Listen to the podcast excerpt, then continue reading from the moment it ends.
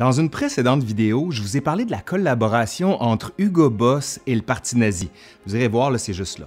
On a vu qu'Hugo Boss a en effet produit des uniformes pour le Parti nazi durant la Seconde Guerre mondiale en employant pour ce faire des travailleurs forcés et des prisonniers de guerre. Dans un sens, on peut dire qu'il n'est pas vraiment surprenant qu'un styliste allemand, dont l'industrie se situe en Allemagne, ait collaboré de manière assez étroite avec le Parti nazi. Il est toutefois plus étonnant d'apprendre que certaines compagnies américaines, encore aujourd'hui extrêmement importantes, ont grandement profité du Troisième Reich pour remplir leurs coffres et même pour lancer de nouveaux produits. Quelles sont ces compagnies et quelles ententes ont-elles signées avec un régime qui deviendra, quelques années plus tard, l'un des principaux ennemis de leur pays? Allez, Aujourd'hui, à l'Histoire nous le dira, l'histoire méconnue de la coopération américaine avec l'Allemagne nazie.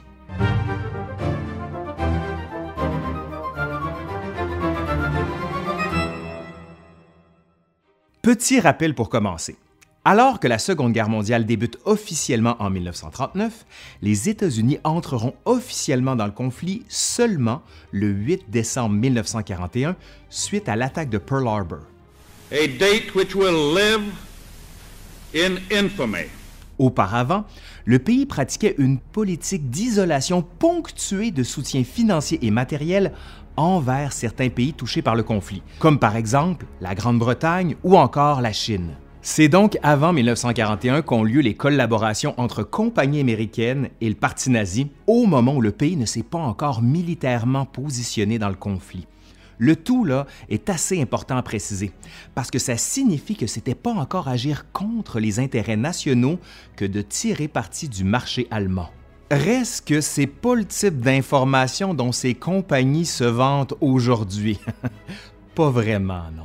La première de ces compagnies-là est nulle autre que le géant de l'industrie du soda et j'ai nommé Coca-Cola.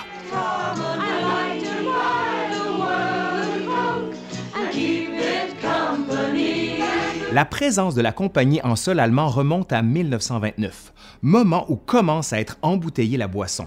Sous la direction de Ray Powers, un expatrié américain, puis de Max Kite, à partir de 1933, la filiale allemande connaîtra une expansion rapide, dépassant les 100 000 caisses vendues annuellement au moment où Hitler est élu chancelier.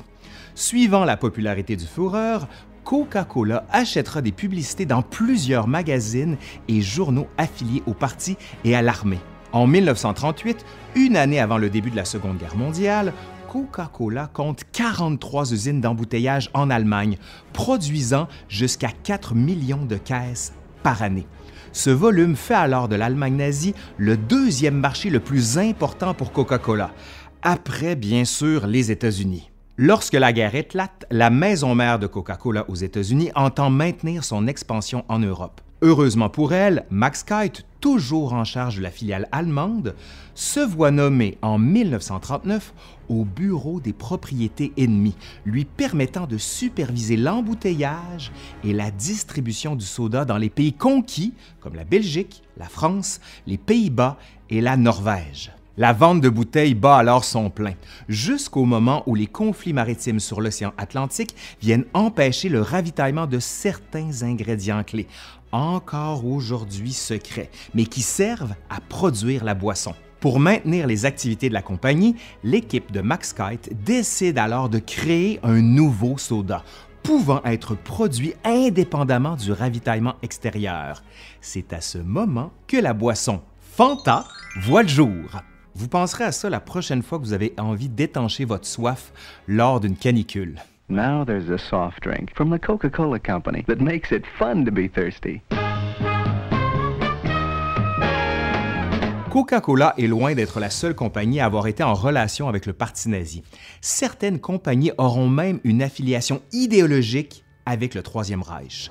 Un cas notoire à ce niveau est celui de la compagnie automobile Ford et surtout des positions antisémites de son fondateur, j'ai nommé Henry Ford. More and more families are finding out how easy it is to become two Ford families. You can choose from 20 different models, colors galore, and each available with Thunderbird power Henry Ford, que la plupart connaissent pour sa rationalisation du travail et pour le développement des chaînes de production de masse, a été en fait l'Américain le plus reconnu par le Parti nazi. Déjà, en 1924, Heinrich Himmler, alors simple propagandiste, décrivait Ford comme étant l'un des meilleurs combattants pour la cause antisémite. Il faut remonter à 1918 pour retracer le parcours de Ford et mieux comprendre l'influence qu'il aura dans la construction de l'idéologie nazie. C'est en effet à ce moment que Ford achète par l'entremise de son secrétaire le Deadborn Independent, un journal municipal qui deviendra rapidement une plateforme servant à diffuser des théories du complot visant le peuple juif. Jusqu'en 1927, le journal publiera de nombreux articles antisémites, ainsi qu'une reproduction du protocole des sages de Sion, un faux document présentant le plan concerté de différentes sociétés juives pour contrôler le monde. Ouais, c'est ça. Même si Ford tentera plus tard de relativiser son implication personnelle dans le journal, les articles du Deadboard Independent seront rassemblés en Allemagne par Theodor Frichte dans un ouvrage intitulé The International Jew, où Ford sera placé comme seul auteur.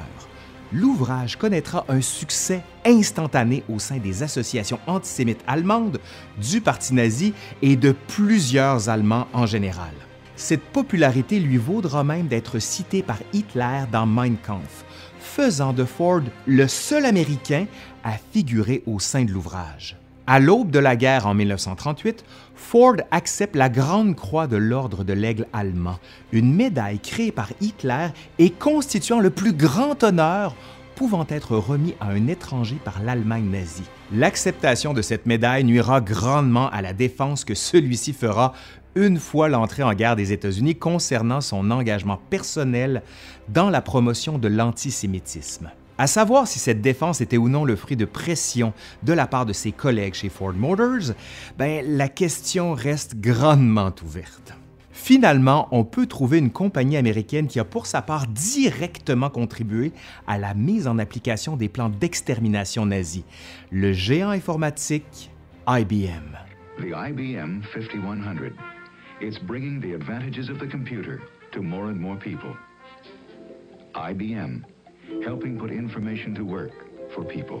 Étudié principalement par le journaliste américain Edwin Black dans IBM and the Holocaust, le cas d'IBM montre comment un simple équipement peut parfois faire une énorme différence dans l'organisation et la mise en application de certaines idées gouvernementales.